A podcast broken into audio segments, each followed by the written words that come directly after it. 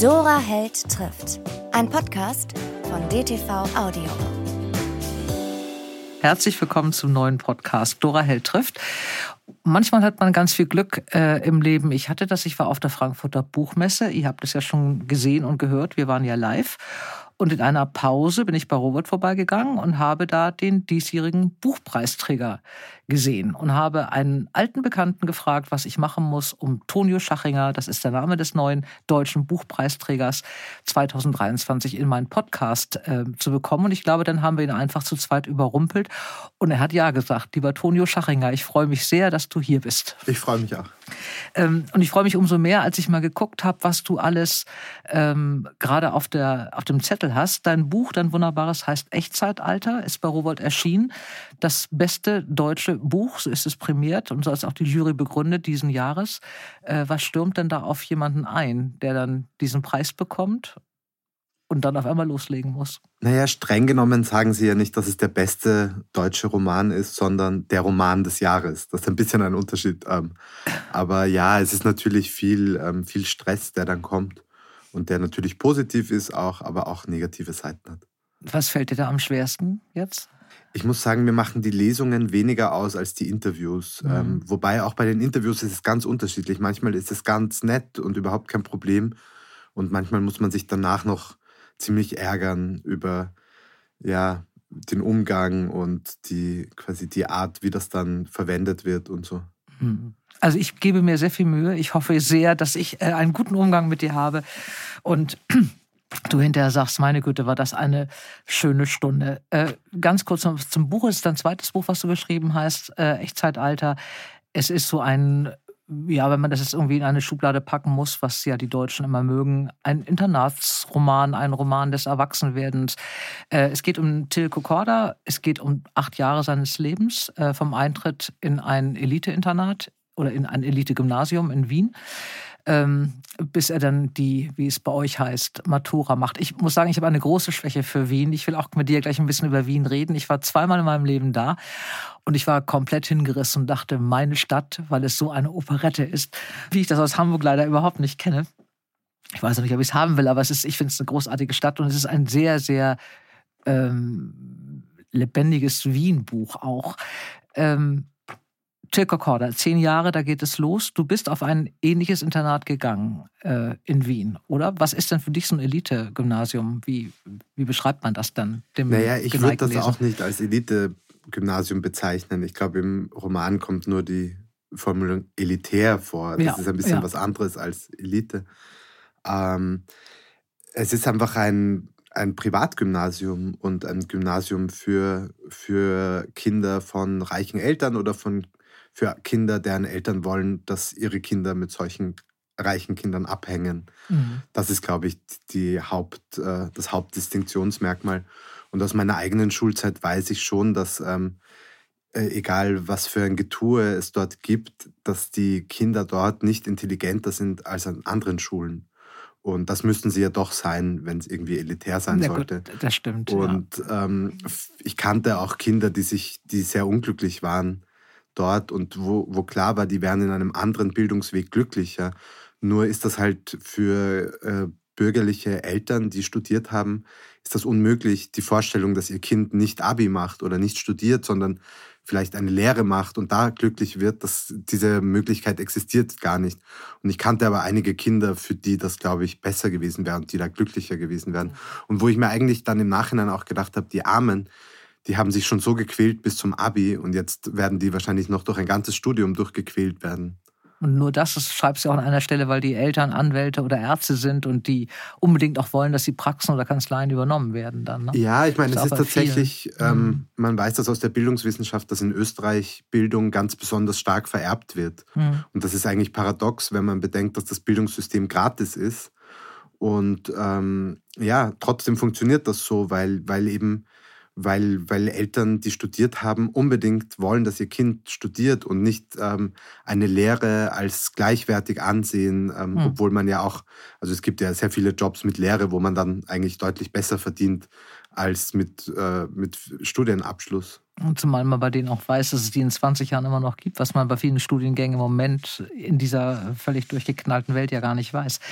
Ähm, Till ist äh, jemand, der ähm, ja eigentlich nur gut durchkommen will. Der will eigentlich nicht stören, der will sich auch nicht ärgern, der hätte halt gerne seine Ruhe und äh, eckt auch nicht an. Er hat in diesen äh, Jahren, die du da beschreibst, in diesen acht Jahren, äh, findet er am Anfang auch gleich einen Freund. Sein Vater stirbt, er verliebt sich. Also all das in diesem Roman äh, ist, ist drin, was man zum Erwachsenwerden braucht. Er hat einen ganz schrecklichen Lehrer, der ähm, äh, Dollina, den du beschreibst, als das ist so ein bisschen das unbeugsame gallische Dorf mit anderen Regeln, der so seine Regeln für die Schulen macht. In einem Interview habe ich gesehen, dass oder gelesen, dass eine Journalistin dich gefragt oder die haben sich darüber unterhalten, das war kein Interview, stimmt nicht, es war ein Gespräch zweier Journalisten über dieses Buch. Und da hat die eine gesagt, das wäre nicht mehr so, solche Lehrer würde es gar nicht mehr geben. Äh, und sie wer hätte vor 20 Jahren ihr, ihre Matura gemacht, heißt es ihre Matura, ne? Das ist weiblich. Ja. Und äh, solche Lehrer gibt es nicht mehr. Ist das in Österreich anders als in Deutschland? Glaubst du, dass es, dass es solche Lehrer in Österreich eher gibt als, als hier in Deutschland? Das glaube ich tatsächlich, ja. Also das merke ich, das hätte ich vorher nicht sagen können, aber durch die Reaktionen auf das Buch ähm, erweckt es bei mir den Eindruck, als, als sei das so. Ähm, Hubert Winkels, der ja auch schon eher mhm. äh, älter ist, ähm, hat das auch ganz dezidiert gesagt, mal im SWR bei so einem Gespräch und das, also, dass es schon zu seiner Zeit diese Lehrer nicht gab und nicht mehr geben wird und sicher auch jetzt nicht gibt. Und das fand ich schon witzig, weil, weil ich aus Österreich die umgekehrte Reaktion oft bekomme, wo, mhm. wo dann Journalistinnen oder auch Leserinnen sagen, sie hatten ganz genau so einen Lehrer oder meine ich vielleicht damit ihre Lateinlehrerin da im 19. Mhm. Bezirk. Und ich sage dann, nein, tue ich nicht, aber es gibt dieser diktatorische Lehrertyp, ist in Österreich offenbar sehr verbreitet. Mhm. Und er ist wirklich diktatorisch. In, äh, mit, ja, wie stellt seine Regeln äh, selber auf. Seine Schüler dürfen auch nur bestimmte Dinge, müssen sich auch in einer bestimmten Art und Weise benehmen. Der hat auch ähm, Spaß daran, seine Schüler zu quälen oder so in die, in die Stiefel zu stellen und denen die Grenzen aufzuzeigen. Äh, unterrichtet Deutsch und Französisch. Nichts aus dem 20. Jahrhundert, keine Übersetzung und nur Reklamhefte. Also da würde ich ganz stark regeln. Es gibt aber auch und, das hat mir an dem Buch so sehr gefallen, äh, an diesen Schilderungen. Äh, wie gesagt, ich habe eine große Schwäche für Wien und Wiener und du äh, arbeitest ja auch ganz viel mit diesem Wiener Dialekt. Und so eine meiner liebsten Stellen waren, die machen da immer so ein ähm, Bingo-Spiel. Ähm, da wird ein Wort ausgekürt, was, was Dollina sagen soll, und der kriegt dann immer richtig Punkte. Und dann gibt es mal, äh, gibt es bei einem den, den Vorschlag, er, er bringt das Gespräch selber in die Gänge. Es geht um das Wort Queen. Und Dolina sagt das nicht einmal. Und er sagt auch nicht Königin, sondern die ganze Zeit, das musst du jetzt sagen. Königin. Ach, es ist so herrlich. Und da habe ich hab wirklich Tränen gelacht. Es gibt so ganz, ganz wunderbare und charmante Stellen. Ähm, bei aller äh, Anstrengung, auch und bei allen Schilderungen, die auch wirklich durchaus hart sind, und jeder, der nicht ganz zur Schule gegangen ist, wird sich daran erinnern, an diese Autoritäten, an diese steifen Regeln, auf dieses immer das Gefühl haben, nicht genug gemacht zu haben oder so. Das machst du da ganz wunderbar. Äh, Till kommt durch, durch die Geschichte, äh, auch unter anderem, weil er Computerspiele macht. Und zwar nicht irgendwie so ein bisschen Gedaddel ähm, nach den Schularbeiten, sondern er macht es richtig extrem. Age of Empire 2 heißt dieses Spiel. Ähm, und du versuchst und hast mir nicht letztlich und auch nicht gründlich jetzt erklärt, wie es jetzt funktioniert, aber schon so, dass man diese Leidenschaft teilen kann. Ähm, oder sich vorstellen kann, nicht unbedingt teilen kann, aber sich vorstellen kann, er macht es wirklich, um abzutauchen, um in eine andere Welt zu gehen. Bist du so ein Computerspieler? Hast du das auch aus diesen Gründen angefangen? Das heißt, du musst einer sein, sonst kannst du es nicht so schreiben. Ist das dasselbe wie Lesen zum Beispiel? Oder ähm, also, also, ein Computerspieler wie Till bin ich nicht, weil Till ja dann wirklich gut wird und mhm. dann auch Selbstbewusstsein daraus zieht, dass er dort gut ist. Und auch wenn das lächerlich ist, weil dieses Spiel ganz klein ist und es da nicht um viel Geld geht und das eigentlich niemanden interessiert oder beeindruckt, gibt es eben schon eine kleine Community, die sich über die Welt verteilt, für die das schon was ganz Besonderes ist, was er macht. Das heißt, ähm, für ihn hat das eine Funktion, ähm, auch ihm einen Weg in die Zukunft zu weisen, weniger ähm, jetzt finanziell als quasi ideell, dass man sagt, ich habe eine Sache, die kann ich gut. Mhm. Und das ist bei mir jetzt nicht so. Ich bin kein, ich bin nicht gut bei Computerspielen, aber ich kenne dieses Gefühl, total abzutauchen darin. Und bei mir war das ähm, schon als Kind und Jugendlicher so. Dann habe ich eine Zeit lang hat es mich weniger interessiert. Mhm. Und die letzten Jahre ist es wieder ein bisschen mehr geworden.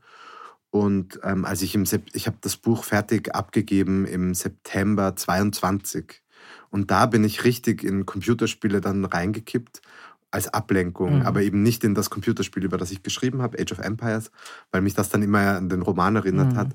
Aber ich habe ein anderes gefunden, das mir sehr gut gefallen hat und habe direkt nach dem, nachdem ich quasi fertig war mit dem Romanschreiben, ähm, sehr exzessiv einige Zeit äh, mich diesem Spiel gewidmet und bis tief in die Nacht irgendwie gespielt.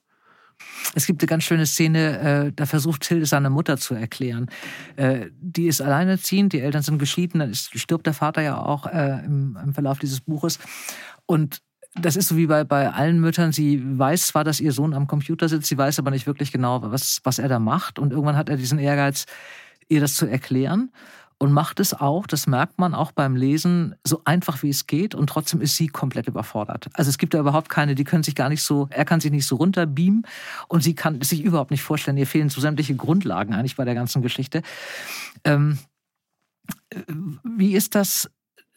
Ähm, in, in, in dieser Generation ist. Ich habe eine, ich habe eine, Bekannte, deren, bei deinem Sohn war das ähnlich, der hat auch so viel gespielt. Äh, glaubst du, dass sich die Eltern so dagegen sperren oder dass sie einfach diese Angst haben, sie haben so wenig Ahnung, dass sie sich da das von einem Kind zu erklären lassen müssen? Wo ist da dieses Missverständnis, dass eigentlich die Elterngeneration überhaupt nicht weiß, was die Kinder da machen? Naja, es ist auch wirklich schwer nachzuvollziehen und so, so schwer sich Till damit tut, das zu erklären, mhm. gleich schwer tut sich seine Mutter, das zu verstehen. Mhm. Was man aber sagen kann, ist, sie, sie sind beide interessiert. Mhm. Also Till ist interessiert, ihr das zu erklären und die Mutter ist interessiert daran, es zu verstehen. Und das ist eigentlich schon der erste Schritt. Mhm. Und im Till kommt ja dann auch eigentlich so ein bisschen drauf, dass, ähm, dass es gar nicht darum geht, dass sie jetzt die Spielzüge an sich versteht, sondern nur, dass es eigentlich schon reicht, dass sie versteht, dass er, dass er da gut ist und dass, mhm. da, dass er da ein bisschen sein, äh, quasi seinen Ort gefunden hat in diesem Spiel. Mhm. Und Tils Mutter wiederum profitiert, glaube ich, auch davon, ähm, sich ihm näher zu fühlen, dadurch, dass sie jetzt weiß oder nach diesem Gespräch weiß, was er da tut und das, quasi was es da auch für, also kurz denkt sie ja, er, wär, er würde, sein Ziel wäre, so Streamer zu werden, so wie der, der das überträgt und mhm. kommentiert und ähm, ist es gar nicht. Aber selbst das reicht schon, um zu sehen, was es da für so einen kleinen Einblick zu haben, was es da für unterschiedliche Wege gibt. Mhm. Und trotzdem ist natürlich die Art, ähm, wie Till das seiner Mutter erklärt, für ihn schon, schon viel zu, viel zu basal ähm, um quasi um noch zutreffend zu sein. Das ist, das ist ja immer so, wenn man, wenn man sich mit, wenn man mit einem Verfassungsjuristen oder einer Verfassungsjuristin redet und sagt, naja, wie funktioniert die Verfassung? Und dann versucht die das zu erklären in, in fünf Sätzen, wird, wird diese Person auch nicht glücklich sein damit, weil es ja doch komplexer ist. Im zweiten bist du schon raus. Das ist übrigens auch schon, wenn du bei einer Hotline anrufst, wenn du ein Computerproblem hast, finde ich. Das geht mir ganz oft so. Ich habe jetzt jemanden, der macht das immer über Fernwartung. Der versucht es mir immer zu erklären, aber je einfacher er das erklärt, umso mehr hänge ich. Und dann weiß ich, irgendwann fehlt mir das Mittelteil und ich weiß gar nicht, wie er da hingekommen ist. Man, man verstummt ja auch so ein bisschen in der Zeit. Ich hatte eine Bekannte, das fand ich, äh, da musste ich auch dran denken, als ich dann ein Buch gelesen habe die hat einen, einen Sohn und der machte damals Abi und es gab da immer relativ viel Familienstress, weil dieser Sohn auch ständig spielte abends und auch Turniere spielte und deswegen auch nie am abendlichen Essen teilnahm, sondern immer alleine gegessen hat. Es gab also ziemlich viel Stress mit ihm. Der machte irgendwie Abitur und keiner wusste genau, was er eigentlich treibt machte das Abitur auch ganz gut und ging aber dann sofort wieder vor dem Sekt schon noch, obwohl die Mutter ein neues Kleid hatte, nach Hause, weil er weiterspielen musste. Und der Vater hat immer gesagt, naja, der macht zweimal die Woche Sport. Also der spielt irgendwie Tennis und der macht Leichtathletik. Und solange der das macht, alles gut, dann kann er da weiterspielen. Und irgendwann hat der Sohn aber die Eltern mal eingeladen nach Köln zu einer großen Messe. Dann sind die auch hingefahren, wussten gar nicht, was auf die zukam, haben sie auch nicht informiert, standen dann in der Köln Arena mit, ich keine Ahnung, 15.000 Leuten und ihr Sohn war der Weltranglisten Zweite in diesem Spiel. Und die Mutter sagte, sie hat einen hysterischen Weinkrampf gekriegt. Ich hab das, sie hat das überhaupt nicht gewusst. Und er hat wirklich richtig Geld verdient, indem er auch Spiele testete und diese ganze Community, die es da gab, die war diesen Eltern sowas von fremd und das fand ich schon eine irre Geschichte. In einem Haushalt lebend, dass man so gar nicht mitkriegt ja, was da passiert. Das ist so eine andere total Welt. interessant. Ne? Ähm, mhm. Ich habe, ähm, es gibt einen deutschen Streamer, der heißt Maurice Weber. Mhm. Der hat auch ähm, früher so Rezensionen gemacht und so. Also ist auch quasi in gewisser Weise ein Journalist. Aber der streamt selber und jetzt hat er einen Stream gemacht von einem Städtebau, Städteplanungsspiel mhm. mit seinem Vater, der Städteplaner ist. Und das war unfassbar das interessant. Die ja. haben da vier Stunden lang das gemeinsam gespielt. Und auch die. Kommentare, weil, also da plant man die ganze Stadt, ähm, aber es ist der Fokus auf den Verkehr und die Häuser und die Infrastruktur und so. Und irgendwann schrieb dann jemand in den Chat, als sie gerade das Netz, also die Strom, Stromleitungen gelegt haben, schrieb dann einer in den Chat, meine Mutter ist Netzplanerin und die würde einen Herz, Herzkoller kriegen, wie ihr das da plant, dieses Netz. Und später hat sich auch im Verlauf dieses äh, Streams hat sich dann ging es dann darum, wo sie Bäume setzen und welche Bäume es zur Verfügung gibt und so weiter. Und dann stellt sich raus, dass die Mutter von diesem Streamer, von diesem Maurice Weber, Landschaftsarchitektin ist, was ich auch witzig ja. fand. Und dann auch diese Verbindung, die Eltern planen das und mhm warum, also der Sohn interessiert sich für Aufbauspiele, was irgendwie quasi das gleiche Prinzip ist, aber mhm. auf eine andere Art. Natürlich ist das Spiel quasi nicht, entspricht nicht der Realität. Und das stellt sich auch im Verlauf dieses längeren Videos immer mehr mhm. heraus, dass, obwohl das Spiel unfassbar komplex ist, dem Vater viel, viel zu viel vorgegeben ist. Und er sagt, das kann, das kann ja nicht sein, dass hier schon ein Parkplatz dabei ist, der muss weg. Und ähm, der überhaupt so kritisiert hat, dass dieses Spiel eigentlich quasi veraltete städtebauliche Konzepte äh, propagiert. Mhm. Und trotzdem war es sehr interessant zu sehen, wie, wie die das gemeinsam spielen und wie der Vater, der eben auch nichts mit Computerspielen am Hut hat, ähm, auch dann sieht, was das für ein Potenzial hat, nicht das zu ersetzen, was wirkliche Städte Planer mhm. machen, sondern Kindern und Jugendlich, Kinder und Jugendliche daran heranzuführen und das Interesse dafür zu wecken. Und das sagt er dann irgendwann auch explizit, mhm. dass das eigentlich eine, obwohl er es die ganze Zeit eigentlich kritisiert hat, das Spiel, dass das eine tolle Sache ist für Kinder und Jugendliche, um zu sehen auf spielerische Art, was es da alles Strategie, gibt. Strategisch zu denken ja auch. Das ne? auch, genau. ja. An dieser Stelle machen wir einen kleinen Cut und holen uns einen Buchtipp von Dirk Eberitsch aus der Buchhandlung Leuenhagen und Paris in Hannover.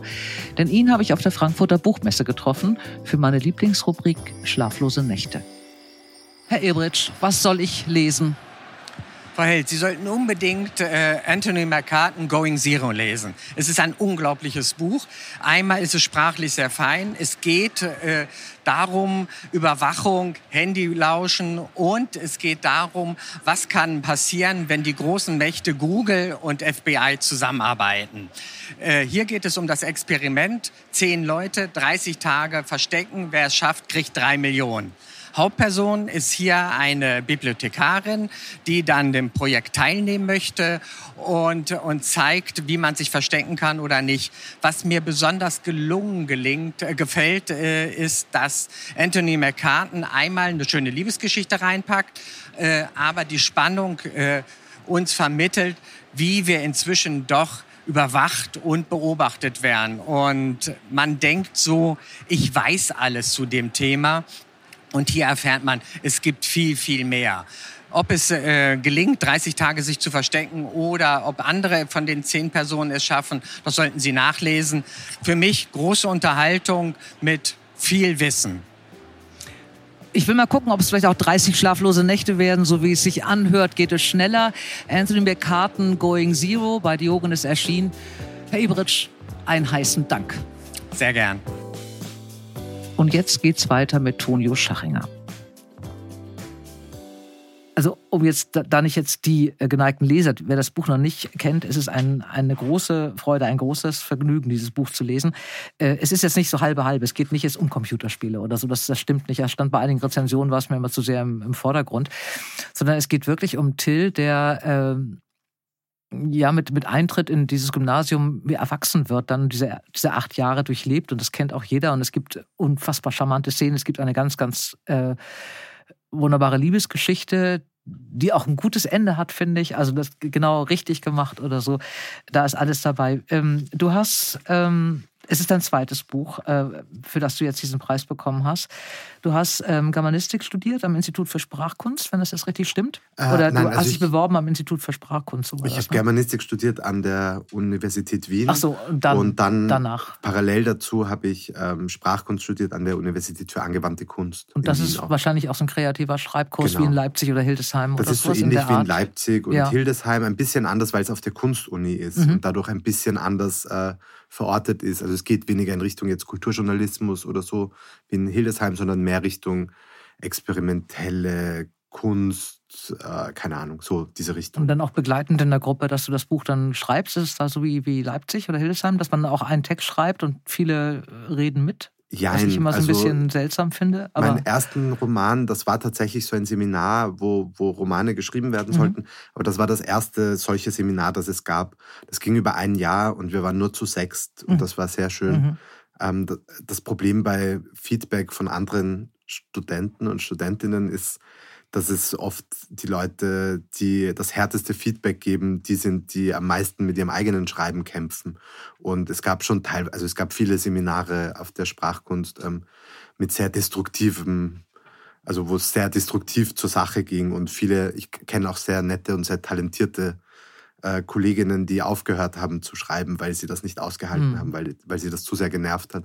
Und in diesem einen Seminar hat die Lehrende das gut hinbekommen, dass wirklich alle aufmerksam waren, dass alle ihren schon im Keimen begriffenen Narzissmus, der dazu führt, dass alle aufmerksam sind bei ihren eigenen Texten, aber bei den Texten der anderen schon nicht mehr so, dass die das alles gut äh, im Schach gehalten hat und dafür gesorgt hat, dass alle, alle wirklich äh, professionell sich verhalten und den anderen helfen mhm. und nicht irgendwie versuchen, sie bei den anderen rauszulassen, was sie sich gern selber sagen würden. Mhm. Das ist auch einfacher, ne? Dein erstes Buch heißt äh, Nicht wie ihr. Ein irres Buch, das habe ich damals äh, gelesen, als es bei Rowold im Taschenbuch kam. Es ist 2019 erschienen in einem äh, österreichischen Verlag, Rehmeier und Scheriau. Du hast mal geschrieben, dass du da viele Verlage angeschrieben hast und keiner es wollte.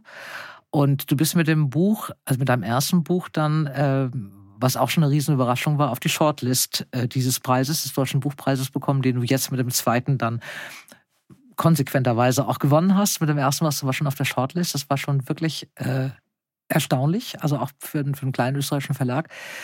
Wie war denn das? Äh, du hast da viele Absagen bekommen. Hast du dich dann erstmal nur bei, bei österreichischen Verlagen beworben oder wolltest du auf den deutschen äh, Verlagsmarkt? Äh, ich wäre gerne gleich nach Deutschland mhm. gegangen und also ähm, mein, ich, meine Dozentin damals an der Uni hatte selber sehr schlechte Erfahrungen mit Agenten gemacht. Also die war total anti-Agenten mhm. und hat gesagt, ja, also ich glaube, die wurde mal betrogen von einem Agenten und deswegen war die da irgendwie sehr, sehr dezidiert und ähm, hat uns selber geholfen bei der Verlagssuche mhm. und hat das dann auch Hansa Berlin geschickt und so, aber die haben irgendwie das nicht gewollt. Und dann habe ich, ja, also, und die, es gab einige österreichische Verlage und ein paar deutsche Verlage, die es bekommen haben und die, die nicht interessiert waren dran, was ja auch okay ist. Ich weiß ja auch, also, wenn man ein junger Autor oder generell ein Autor oder eine Autorin ist, dann, dann chauffiert man sich natürlich über Absagen und es, es macht einen traurig und so weiter. Aber wenn man ein bisschen erwachsener wird, dann weiß man ja auch, wie die andere Seite aussieht und wie diese armen Verlagsleute, die sich auch nicht äh, quasi die sich auch keine goldene Nase verdienen dabei, ähm, bombardiert werden den ganzen Tag mit Manuskripten. Und das ist auch, das muss wahrscheinlich ein bisschen wie in der Schule sein, wo man immer das Gefühl hat, man kommt nicht nach, man muss noch was machen und so, so muss das Lektorenleben sein. Bei vielen bestimmt, aber ähm, als alte Autorin sage ich dir, es wäre auch okay, wenn du auf der diesjährigen Buchmesse beim Vorbeigehen einiger Stände ein bisschen gelächelt hättest. So. Ja, ich nehme das eh mit Humor. Also ja. ähm, ich habe damals bei den. Nee, auch den, ein bisschen hämisch. Ja. Ihr wolltet auch, mich nicht. Auch total, aber das, also, ja, ähm, das, das schwingt natürlich mit und natürlich insbesondere die Verlage, die das erste nicht wollten und dann beim zweiten unbedingt das haben wollten, mhm. also die haben das nicht mal geschickt bekommen, weil mhm. das ist, das ist mir ja klar. Mhm. Dass, also da, da möchte ich am allerwenigsten hin. Ähm. Mhm. Und es ist ein tolles Buch, deswegen äh, wäre ich, glaube ich, ein bisschen, wäre ich, glaube ich, dreimal an einigen Ständen vorbeigegangen und hätte gesagt, äh, übrigens, äh, ich bin das, ich habe das damals. Es geht, äh, wie gesagt, nicht mit ihr, äh, nicht wie ihr heißt das Buch und ähm, lieferbar bei als Taschenbuch, also eine, ein Spaß für jeden Fußballfan. Ich bin ein solcher. Ähm, es geht um Ivo, äh, 27 Jahre alt, ein Österreicher mit äh, bosnischem äh, Familienhintergrund, der Fußballer ist. Und ähm, das habe ich mir aufgeschrieben. Was ich nämlich super fand, war, das habe ich damals in der Süddeutschen gelesen und ich glaube, das ist der Grund, warum ich mir das Buch dann gekauft habe. Die Süddeutsche hat es gekürt zum besten ersten Satz des äh, damaligen Herbstes irgendwie. Und der lautet nämlich, wer keinen Bugatti hat, kann sich gar nicht vorstellen, wie angenehm Ivo gerade sitzt. Das ist der erste Satz dieses Buches und es geht um einen äh, Profifußballer, der nach Station in, in Wien dann auch in England gespielt hat, der eine äh, Ehefrau und zwei Kinder hat und dann seine alte Liebe wieder trifft. Das ist so die Grundhandlung. Es geht aber auch darum, wie das ist mit zu viel Geld ähm, und zu wenig Bildung, ähm, ein, ein Leben zu haben, was im Grunde als Profifußballer mit 30 vorbei ist. Und es ist, es geht ein bisschen um toxische, toxische Männlichkeit, es geht um sehr viel Sex, es ist aber auch wahnsinnig komisch zum Teil. Du hast, ich mag das, diesen Wiener Schmäh in diesem Buch. Und ich war wirklich total überrascht. Ähm, wen du da alles reinholst. Also ob das jetzt äh, Schweinsteiger ist oder Lewandowski, es wird alles kommentiert, immer in so ganz kleinen, etwas, manchmal etwas giftigen Nebensätzen, aber die sitzen so. Bist du so ein Fußballfan oder hast du da so wahnsinnig recherchiert, als du das Buch geschrieben hast? Beides. Also es ist so ähnlich wie mit den Computerspielen. Mhm. Es ist, ich schreibe, ich würde nie über etwas schreiben, was mich nicht interessiert. Und die Dinge, die mich interessieren, interessieren mich schon Jahre Jahre vorher. Und mit Fußball war das auch so. Ich war ein Fußballkind, dann war ich ein Teenager, der sich für Filme und Literatur und andere Dinge interessiert und mhm. weniger für Fußball. Und dann irgendwann ist es wiedergekommen, so ein bisschen als Thema um die EM 2016 herum, für die sich Österreich qualifiziert hat und wo es dann sehr kläglich ausgeschieden ist. Ähm, und danach habe ich begonnen, oder in dieser Zeit habe ich begonnen, das Buch zu schreiben, so 2015, 2016. Mhm. Und dann habe ich schon sehr viel recherchiert, aber es ist eben schwierig. Ich, also ich rechtfertige immer meine Hobbys, indem ich mir sage, irgendwann ähm, kann es ja vielleicht doch wichtig sein, das zu wissen. Mhm. Und trotzdem ist die Recherche wäre nie so notwendig, wie ich sie betreibe, sondern das ist halt Hobby. Also jetzt beim bei diesem Gaming-Thema habe ich auch so unfassbar viele Notizen und äh, quasi ähm, Material gesammelt, wo mir dann eigentlich irgendwann auch recht früh klar war, okay, dafür ist eh kein Platz. Und das war bei dem Fußballbuch auch so, da hatte ich auch endlos Material und vielleicht das hier noch. Und dann muss man trotzdem, oder habe ich das Gefühl, ist es wichtiger, dass, dass die, die Story oder die quasi der Kern, der Kern des Textes nicht überlagert wird von zu viel von dem. Mhm. Und dann muss man das eh wieder rausnehmen. Aber ich liebe das. Also ich habe gestern, ich glaube, eine Stunde oder so raus, äh, also ich habe überlegt, wer das denn sein könnte. Und habe dann stundenlang wirklich rausgegoogelt, bin irgendwann auf Marco Arnautovic gekommen. War das ein bisschen der, das Vorbild? Es gibt auch noch einen Paul Scharrer, der HSV hat mich so ein bisschen aus dem, also für alle Leute aus Hamburg hier, ne, dieser Podcast, wir zeichnen heute in Hamburg auf.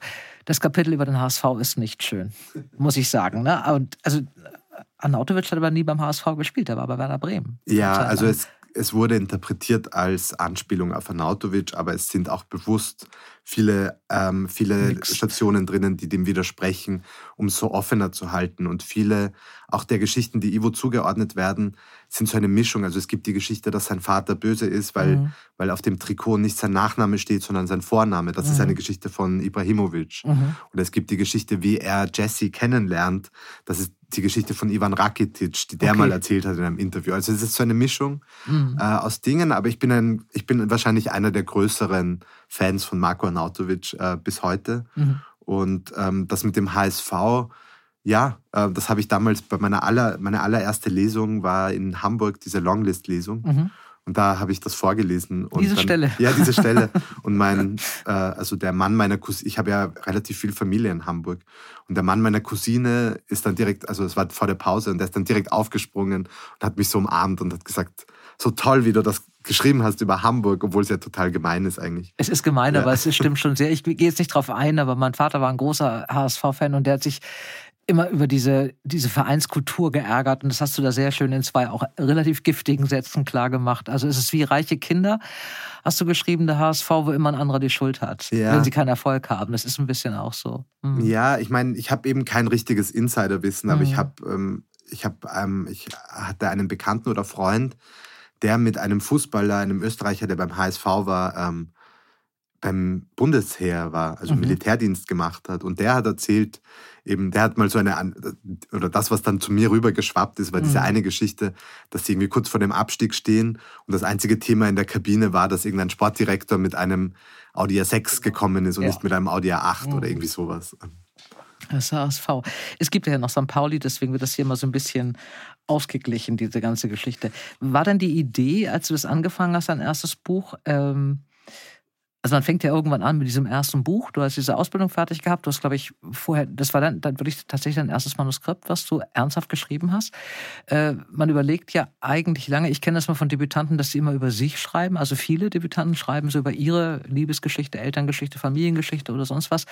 Wenn man jetzt sich die Figur eines ähm, Profifußballers aussucht und dann noch eines solchen, solch schrägen Profifußballers, äh, war das die was war da zuerst der Impuls, diesen Mann zu beschreiben, der eben wirklich mit 27 weiß, das dauert jetzt gar nicht mehr lange und so und das wird irgendwann vorbei sein, aber er hat eigentlich überhaupt keinen Plan.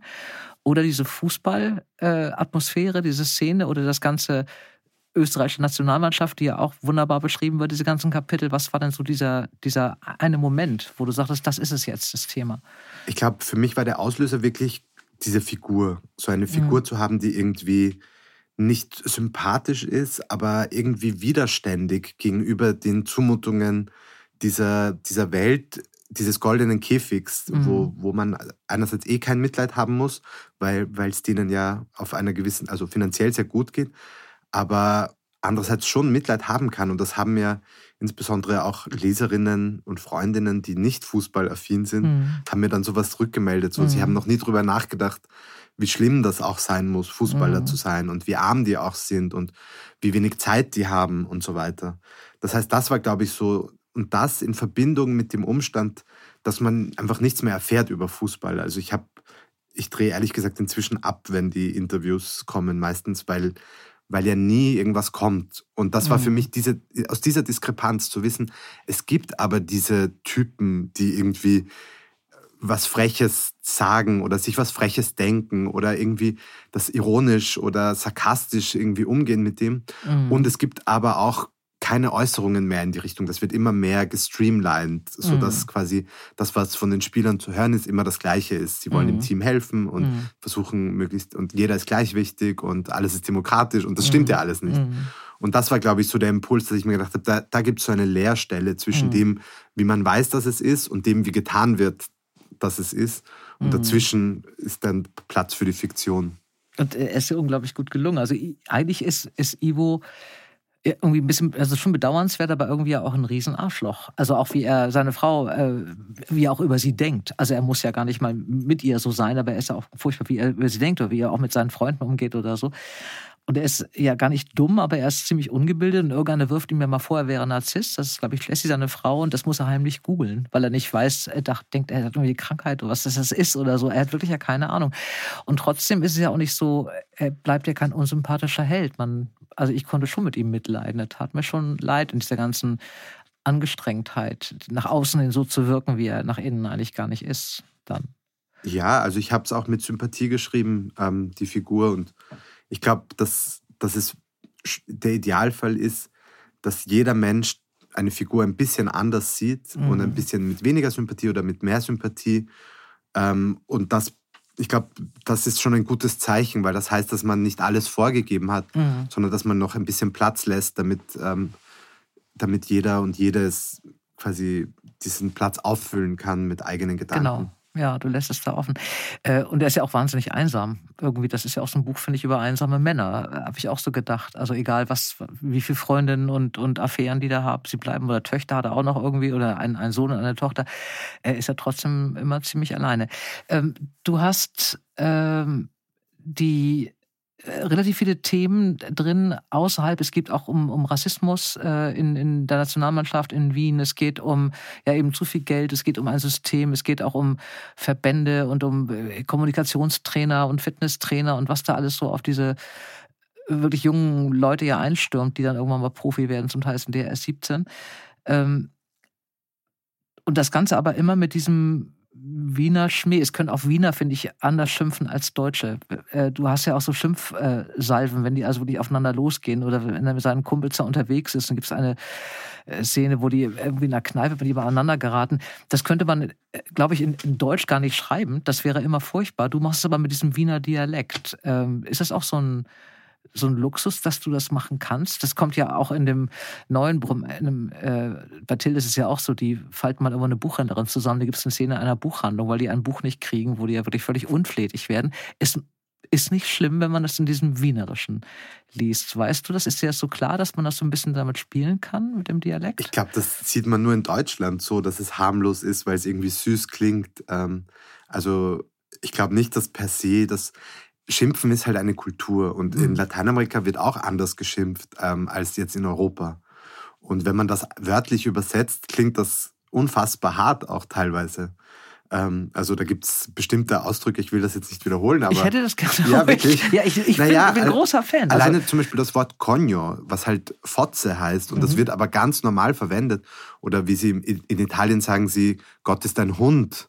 Und da wurde ja mal ein Fußballer, hat tatsächlich mal eine Blasphemie-Klage gekriegt, weil er so laut und deutlich in die äh, Kamera genau da, diese Äußerung äh, quasi getätigt hat, nachdem er irgendwie ein Tor nicht das, das mhm. Tor nicht getroffen hat. Und auch am Balkan wird, wird auch ganz anders geschimpft nochmal. Und das ist, ähm, ich finde das total interessant. Es ist ja auch in Frankreich ein bisschen so, wie, mhm. wie dort Putain, in jedes dritte Wort ist Putain. Ähm, ja. Und wenn man das hier macht, also wenn man das über, man kann das eben nicht übersetzen. Und man kann aber auch schon aus Österreich nach Deutschland nicht ganz übersetzen, die, wie geschimpft wird und umgekehrt vielleicht auch. Aber mhm. ähm, ich glaube eben nicht, dass das so ist, dass es okay ist, deshalb zu schimpfen, weil es süß klingt, sondern. Nein, nicht okay, aber es fällt einfach, also ich würde, wenn ich das jetzt irgendwie auf Hochdeutsch lesen würde, so eine Schimpfsalbe wieder, ähm, wie gesagt, in einem neuen Buch, im aktuellen Buch, da äh, drei Schüler eine Buchhändlerin zusammenfalten, würde ich, glaube ich, überblättern, weil ich denke, ach, muss, muss doch jetzt nicht sein oder so. Ich habe die Szene gelesen und ich fand sie wirklich lustig.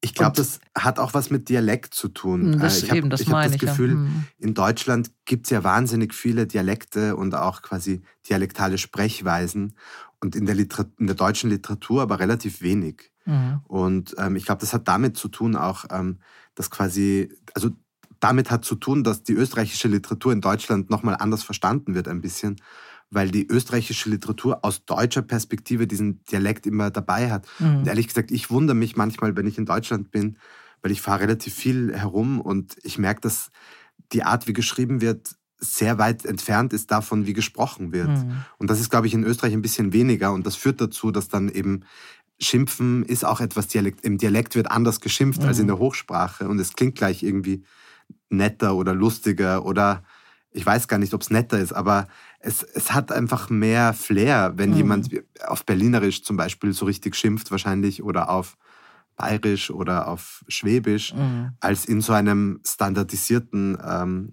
Deutsch. Mhm. Du hast nur mal eine Reihenfolge, um ein bisschen zu sortieren. Ich bin, wie gesagt, unsortiert, weil ich habe, das war bei dir auch eine Recherche, die man macht es ja für diesen Podcast, dann fängt man an, über österreichische Fußballmannschaften der letzten Jahre zu lesen oder so. Und das auch sehr lange und sehr gründlich, obwohl man weiß, das brauche ich wahrscheinlich gar nicht. Ähm, das erste Buch kam 2019 und dann 2020 bei Robert im Taschenbuch. Ähm, wie viel, wir müssen nicht über Zahlen reden, aber wie erfolgreich war das denn in Österreich? Das habe ich nämlich wirklich nicht gefunden. Das äh, erste Buch? Das erste Buch. Naja. Das, war ja dann hier auf der Shortlist, also ja. das war ja dann auch schon im Hardcover so, aber wie war dann der Erfolg in Österreich? Ging das dann äh, so schnell und so steil wie jetzt bei dem neuen? Nein, überhaupt nicht. Ähm, also das erste Buch war so ein Erfolg, dass es mit Abstand das Buch war, von dem dieser Verlag, also das Belletristikbuch, von dem dieser Verlag mit Abstand am meisten jemals verkauft mhm. hat. Aber trotzdem sehr, sehr, also ich glaube, das waren 13.000 mhm. Stück oder so. Also das, Was okay ist, aber ist noch kein Riesenerfolg. Es ist okay, ja, genau. aber ja. also mhm. bei einem kleinen Verlag ist es okay. Ja. Bei Rowold ist es, glaube ich, nicht ganz okay, wenn man 13.000 mhm. Stück verkauft. Es kommt darauf an, was dein Agent für ein Vorschuss ja. rausgehandelt hat. aber es sind keine, also ja. insbesondere wenn man auf der Shortlist war, dann aber, also genau. mhm. ähm, erwartet man sich, glaube ich, in Deutschland ein bisschen andere Verkaufszahlen. Mhm. Und dann kam es aber als Taschenbuch dann zu Rowold. Äh, die arbeitet jetzt mit einem kleinen Verlag. Für, so, uns hören ja auch mal eine Menge Leute zu, die auch selber schreiben wollen oder schon mal geschrieben haben oder so. Du hast jetzt in, in wo sitzen die? In Wien? Ja. Äh, bei einem Wiener Verlag äh, veröffentlicht und dann bist du zu Rowold im Taschenbuch gekommen. Wie, wie, ist das für, was ist da für dich der größte Unterschied in, diesen, in der Betrachtung dieser Verlage? Was hat ja auch was mit Vertrauen zu tun, die du zu den Leuten haben musst, auch zu den Lektoren? Und man muss sich irgendwie auch wohlfühlen, wenn man sich da so auspackt und da irgendwie denen das anvertraut. Was ist das für ein Unterschied? Ja, also gut, das mit dem Taschenbuch war nochmal was anderes, mhm. weil damals war das, es war jetzt rückblickend schon der erste Schritt dazu, dass ich zu Rowold gehe. Mhm. Aber damals war das einfach so, die haben das gekauft, ähm, haben eine Summe Geld gezahlt und ich hatte keinen direkten Kontakt so, damit. Also okay. das mhm. ging über den Verlag. Und sonst ist die Arbeit schon anders natürlich. Ähm, es ist ein bisschen das Problem bei kleinen Verlagen ist, ähm, dass, dass sie sehr abhängig davon sind von den einzelnen Menschen, die dort arbeiten. Ja. Mhm. Und Kremeyer in Scheriau ist zwar ein kleiner Verlag, aber innerhalb Österreichs ist er gar nicht so klein. Also mhm. es gibt auch, es sind immer Graubereiche. Es gibt Verlage, mhm. die größer sind als Rowold und mhm. Verlage, die kleiner sind als Kremeyer, denen die dann die Autoren wegkaufen. Mhm. Und ähm, mit dem Verlag ist es leider ein bisschen bergab gegangen die letzten Jahre, weil die mhm. eben die eine Programmleiterin, die diesen Verlag aufgebaut und erfunden hat, also dass die mhm. Literaturschiene weggegangen ist, noch bevor ich weg war. Und dadurch war dieser Verlag nicht mehr der gleiche und die haben das nie adäquat nachbesetzt. Mhm. Und das mhm. ist immer schlechter geworden mit jeder, also die Nachfolgerin war schlechter und dann die Nachfolgerin der Nachfolgerin war noch schlechter. Und ja, inzwischen haben die ihr Programm auch total gekürzt, haben viel, viel weniger Titel und mir tut das leid, weil ich hatte das Gefühl, die hätten eigentlich eine Chance, das war eigentlich eine Chance für die. Mhm. Und die haben diese Chance nicht genutzt, sondern im Gegenteil ähm, das verstreichen lassen und ähm, ja, sich wieder ja, also das nicht, nicht gut gemacht irgendwie. Einfach, ja. ne?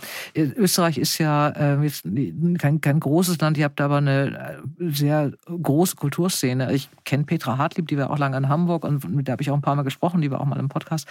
Äh, da habe ich immer das Gefühl, wenn Petra Hartlieb erzählt, ihr kennt euch alle in Österreich oder ist es, äh, kommt es mir nur so vor, dass es da eine unglaubliche Blase gibt an, an Autoren oder Lektoren oder Verlegern, dass, dass ihr euch da alle tatsächlich kennt? Stimmt das? Also Hast die, du da viel Kontakt? Die Petra kenne ich natürlich, ja. ähm, aber sonst bin ich nicht Teil dieser Blase, mhm. ehrlich gesagt. Also es gibt diese Blase, es gibt so eine Art von Menschen, die zu jeder dieser Veranstaltungen gehen. Und in Österreich ist, wird immer sehr viel über das Buffet geredet.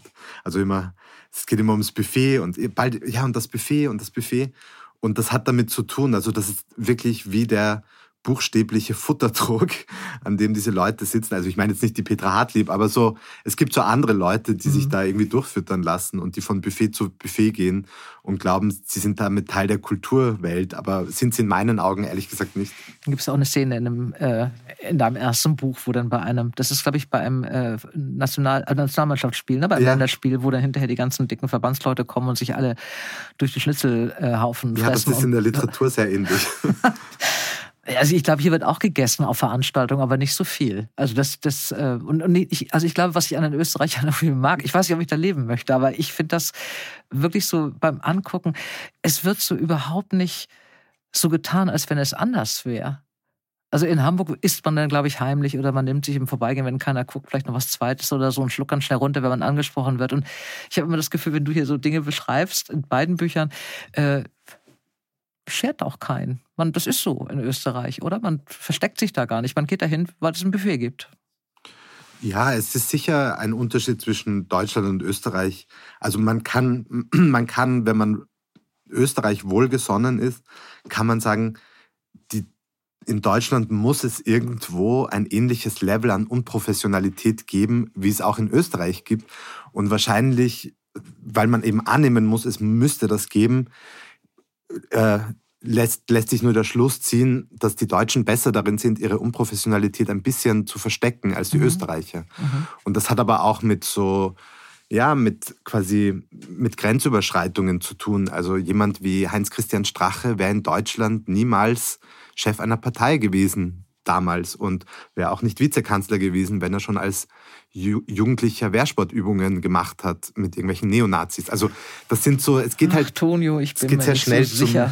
äh, ich habe das hier auch noch als Stichwort, weil äh, das nochmal zurück zum ersten Buch. Ähm, Nein, Quatsch. Ich will, wir sind mit Ivo erstmal durch. Also, wenn, wenn man es nicht gelesen hat und auch noch ähm, Fußballfan ist, ähm, ein wunderbares Buch, immer noch bei Robert im Taschenbuch. Macht sehr großen Spaß. Aber im Echtzeitalter, in einem neuen und jetzt ausgezeichneten, äh, fand ich auch ich weiß, wir können ein bisschen über, doch, wir können eigentlich lästern, ist das schon ein bisschen später heute Abend. Äh, mich hat geärgert so ein bisschen bei äh, den Kritiken zu deinem Buch, die meisten waren alle wirklich sehr, sehr gut, aber es gab so ein paar, und sowas finde ich ärgerlich, dass da wirklich ein Journalisten geschrieben hat, das war ein, ein, ein Radiobeitrag, die hat nicht rausgefunden, in welcher Zeit das spielt, das Echtzeitalter. Die ganze Zeit nicht. Sie hat überhaupt nicht gewusst, welche Zeit, weil diese Schulsysteme äh, wären eben nicht so, wie sie die kennt und auch von ihren Kindern nicht. Also es muss irgendwie vorher gewesen sein. Und sie hat es bis zum Schluss gelesen und hat überhaupt nicht rausgefunden, in welcher Zeit dieses Buch spielen soll. Äh, es endet mit Corona, also als kleine Hilfe, also 20. Und es kommt natürlich auch die Ibiza-Affäre, die Ibiza-Geschichte äh, drin vor. Du bist so ein bisschen, äh, das ist nachher, als Till dann kurz vor der Matura ist, beschäftigt er sich eben auch politisch oder es gibt dann einfach auch Dinge, die da kurz angerissen werden. Ähm, die, äh, wenn du sowas liest, wie sehr ärgert man sich darüber? Dass man denkt, weißt du, Mädchen, du hättest nur zu Ende lesen müssen, hättest es gewusst, in welcher Zeit das spielt. Oder kannst du das noch abschütteln als Autor? Prinzipiell ist es so, glaube ich, dass es zwei Arten von Literaturkritikern und Literaturkritikerinnen gibt. Diejenigen, die versuchen zu verstehen, was will dieses, dieser Roman, dieser Text machen und mhm. wird er, wie wird er diesem Anspruch gerecht? Mhm. Und die Menschen, die halt sagen, was macht das mit mir? Und das Zweite ist natürlich das deutlich banalere. Mhm. Ähm, und es ist nie einfach, glaube ich, ähm, mit quasi mit Kritik umzugehen. Aber ich versuche es zu lernen. Mhm. Also es, durch den Buchpreis wird das ja auch nochmal verstärkt. Ja, die negative, ja ins, also ins kalte Wasser negativen geworfen, ja, genau. ähm, mhm ähm, Resonanz mhm. und damit muss man leben. Das ist mhm. ja auch, in, es ist alles, ich glaube immer, wenn man Geld bekommt im Leben, ist das in gewisser Weise Schmerzensgeld. Mhm. Und das ist beim Buchpreis auch so. Äh, deine Frau schreibt auch, Margit, Mös, Margit Mössmer, äh, das Geheimnis meines Erfolgs für ihr letztes Buch. Wie ist das, wenn du, äh, wenn ihr beide, ihr habt den, beide denselben Beruf, ihr, ihr, lebt in einer Wohnung, musst du deswegen ins Café, weil es nicht geht? Oder könnt ihr auch arbeiten, äh, der eine in dem Zimmer, der andere in dem Zimmer? Ist das machbar? machbar? Können wir, ja. Also wir haben jeder ein Arbeitszimmer. Mhm. Es ist ja quasi eins ist Wohn- und Arbeitszimmer und andere Ess- und Arbeitszimmer. Aber wir könnten beide zu Hause arbeiten, insbesondere auch, weil meine Frau in der Früh äh, eher arbeitet und ich eher nicht in der Früh. Mhm. Ähm, es ist, es ist total witzig. Ich, ich finde, es ist auch ein bisschen ein Thema, das jetzt in der Luft liegt. Ich weiß nicht, ob du das Zeitmagazin vor drei Wochen, glaube ich, gesehen hast, die hatten eine Titelgeschichte über ähm, Partnerinnen und Partner von berühmten Autoren. Ja, doch. Ja, also mit der gesehen, Frau ja. von Clemens Setz ja. und dem mhm. Mann von Julie C. Mhm. Und das ist total witzig. Und ich habe, ähm, also ich kannte Clemens Setz nicht. Ich habe natürlich ein paar seiner Bücher gelesen. Jetzt habe ich ihn kurz kennengelernt auf der Buch Wien mit seiner Frau. Und dann ist seine Frau zu mir gekommen und hat gesagt, mir hat dein Buch gefallen, aber das von deiner Frau hat mir noch viel, viel besser gefallen. Das fand ich so witzig und irgendwie auch ja, also ehrlich und gut auch das so zu sagen. Ähm, also hat mir, fand ich total sympathisch. Mhm. Ist es jetzt schwer, äh, so umzugehen, wenn der eine, das ist eine blöde Frage, die musst du auch, glaube ich, gar nicht beantworten. Wahrscheinlich ist sie einfach blöd, aber ich finde das trotzdem eigentlich ganz spannend. Wenn man so als Paar anfängt, äh, gemeinsam und der eine kriegt dann auf einmal den deutschen Buchpreis. Jetzt wirst du sagen, nein, meine Frau freut sich wie Bolle und so ist immer dabei. Aber man muss da, glaube ich, drüber reden, um das äh, im Gleichgewicht zu behalten. Ne? Ja, also ich glaube, ähm, einfach ist es mm. auch nicht. Ähm, es ist aber auch nicht so schwer, wie man sich vielleicht vorstellt. Und ich glaube, dass eine der schwer, einer der unangenehmeren Aspekte an dem Ganzen ist tatsächlich dieses darauf angesprochen werden. Mm also weniger auch für mich als für meine Frau, die halt, wo Leute relativ ungeniert ihr die diese Frau Frage von. einfach stellen. Mhm. Und das ist schon, das ist, glaube ich, unangenehm. Mhm. Und sonst, ja, also ich glaube, wir wünschen uns beide gegenseitig äh, Erfolg und mhm. ähm, sind sehr streng auch mit den Texten des anderen. Mhm. Und wie, wann, äh, wie schnell gibt sie dir was und du ihr? Als erstes. Also, also auch nicht, gleich schon nein, nach ein paar nicht, Seiten? Also, gibt es da schon relativ früh äh, den Kommentar? Nicht so früh. Also das mhm. muss schon ein bisschen gesetzt sein, aber es ist immer, also nachher kommen die Agentinnen, die Lektorinnen, alle anderen, aber es, wir sind die ersten Leser und das ist mhm. schon ein großer Vertrauensbeweis. Mhm. Und ähm, es ist auch so, meine Frau ist halt auch schon länger Schriftstellerin als mhm. ich. Also die hat ihr erstes Buch 2015 mhm. publiziert und ich mein erstes 2019. Und insofern ist es auch ein bisschen schwierig, weil, ähm, weil sie schon länger Autorin ist, aber schon, mit, schon der Erfolg von Nicht wie ihr quasi unproportional war. Mhm. Und jetzt durch den Gewinn des Buchpreises noch unproportionaler. Mhm. Und insofern ist es nicht ein, ein Konkurrenzverhältnis in dem Sinne von, ich möchte das auch, was, was du hast, ähm, sondern es ist eher so, dass quasi ich mir wünschen würde, dass meine Frau ein bisschen mehr gewertschätzt wird, mhm. ähm, weil sie das verdient hat und nicht, mhm. ähm, nicht damit es dann bei uns einfacher ist oder ähm, nee, wegen mir, sondern weil sie klar. das immer das schon verdient das gehabt hätte. Klar. Ne, weil man einfach dann merkt, als, als Partnermensch ist, habe ich hier so einen unfassbaren Erfolg und so. Das ist natürlich auch wieder bei ihr, sie ist bei Leikam, ne? Im, mhm. äh, wird sie verlegt, ähm, das Geheimnis meines Erfolgs. Es ist wieder aber auch diese Geschichte natürlich mit diesem kleinen österreichischen Verlag, und, und der Arbeit dann äh, eines Großen, da ist, da kann man noch, in, äh, da ist es gut, wenn man einem kleinen Verlag ist. Es hat ja irgendwie was ganz Vertrauensvolles und auch was ganz Schönes und was ganz Ursprüngliches, diese kleinen Verlage und trotzdem. Ja, also Leica ist, ist sicher ein, einer der besten Verlage in mhm. Österreich, wo man sein kann. Und die Frau, die jetzt Leica macht, die Programmleiterin, mhm. ist die, die früher Kremai und Scheriau gemacht Ach, hat. Also, also das ist kein Zufall. Kreis, ja. mhm. Trotzdem braucht man, wenn man bei so einem kleinen Verlag ist, irgendeinen Push, irgendeine mhm. Nominierung, irgendwas, damit das noch quasi ähm, über das hinausgeht. Mhm. Und das ist, das kann man eben, das kann man nicht garantieren und so weiter. Und ähm, meine Frau hatte auch eine sehr gute Lektorin. Ähm, das ist eine, äh, die hat auch Sprachkunst studiert und die war auch Autorin früher selber und jetzt äh, lektoriert sie. Irmgard Fuchs heißt die mhm. und die hat das unfassbar gut gemacht. Also das war schon eine coole Erfahrung, ähm, auch für meine Frau, das quasi zu machen und so weiter. Und ja, es ist trotzdem natürlich, ähm, es ist, es, es kämpfen alle um Aufmerksamkeit. Mhm. Und es ist eine sehr ungerechte Welt und es ist sehr, es geht sich nicht für alle aus, glücklich zu, zu, zu werden, mhm. ähm, weil quasi, weil es immer weniger Slots gibt, um die sich sehr viele gute Texte prügeln. Und das, also ich war einmal selber in einer Jury und da hatte ich auch das Gefühl, es ist ähm, von für, ich weiß nicht, einen Platz gibt es äh, 14 Nominierte und von denen sind zwölf wirklich gut und zwei sind halt schlecht und irgendein Literaturkritiker schummelt die da rein. Mhm. Aber sonst quasi von den, die anderen zwölf hätten das alle verdient gehabt. Und das ist eben die Schwierigkeit ähm, an, so, an so Prozessen.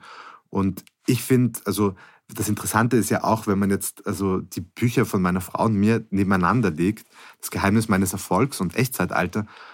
Äh, in Echtzeitalter geht es um ein reiches Kind zwischen 10 und 18. Und in das Geheimnis meines Erfolgs geht es um, geht's um ein Kind aus armen Verhältnissen zwischen 0 und 10.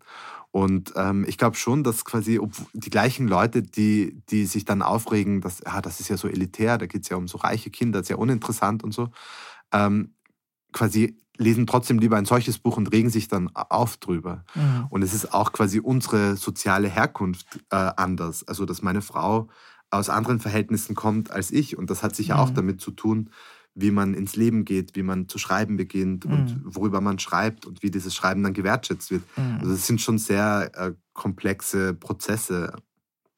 Aber es ist ja erst der Anfang jetzt. Und ich glaube, es ist, ich, ich kann mir auch vorstellen, dass es einfach auch so eine Geschichte ist, dass man das befeuert, dass man irgendwie wirklich da so, eine, so einen Kreativschub auch nochmal kriegt oder so. Sie schreibt ja gut. Es ist ja nicht so, dass sie da irgendwas lernen muss oder ja, so. Sie braucht eben nochmal dieses Quäntchen Glück jetzt. Was wir hiermit wünschen, deswegen sage ich den Titel nochmal, Margit Mössmer, das Geheimnis meines Erfolgs bei Leikamp, damit wir es nochmal gesagt haben. Für alle die, die äh, die beiden Bücher von Tonio ähm, Schachinger ganz schnell lesen, äh, nicht wie ihr Ivos Geschichte und diese Fußballgeschichte und das wunderbare Echtzeitalter, was verdient den Deutschen Buchpreis gewonnen hat. Ähm, was soll ich dir wünschen? Also ich wünsche uns, äh, dass du noch so eins raushaust. Ich fand, das wollte ich noch abschließend sagen, was mir so gefallen hat, ist, dass diese beiden Bücher so unglaublich unterschiedlich sind. Und das hat mir so gefallen. Normalerweise ist es so, wenn jemand einen Erfolg hat, und das war ein Erfolg durch die Shortlist äh, im ersten Buch, nicht wie ihr, äh, kommt denn was nach drei Jahren und dann denkt man ja, okay, er ist ein bisschen reifer, aber dass du dich da getraut hast, so eine ganz andere Geschichte zu machen und äh, auch den, den, der Sound ist manchmal ähnlich, so einige Sachen, die aber, glaube ich, mit dem Wienerischen zu tun haben, aber es sind so kluge Sätze in beiden Büchern, die bei mir wirklich ganz lange nachgehalten haben und trotzdem ähm, ist das so ein zum Teil wirklich sehr lustig, ein so unterhaltsames Buch. Zum Abschluss wollte ich mal sagen, dem, das fand ich nämlich auch so schön, äh, dein erstes Buch war ja der Satz des Jahres damals, der erste Satz des Jahres. Wer keinen Bugatti hat, kann sich gar nicht vorstellen, wie angenehm Ivo gerade sitzt.